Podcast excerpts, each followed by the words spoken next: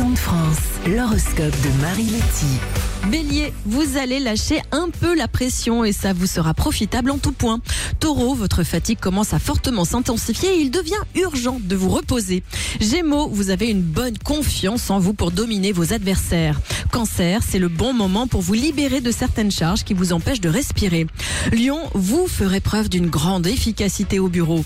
Vierge, les célibataires n'attendent qu'une seule chose, que leur Valentin ou Valentine se déclare vite. Balance, votre patience ne pas votre plus grande qualité aujourd'hui. Scorpion, vous êtes au top niveau et votre créativité sera en ébullition pour réaliser de belles choses.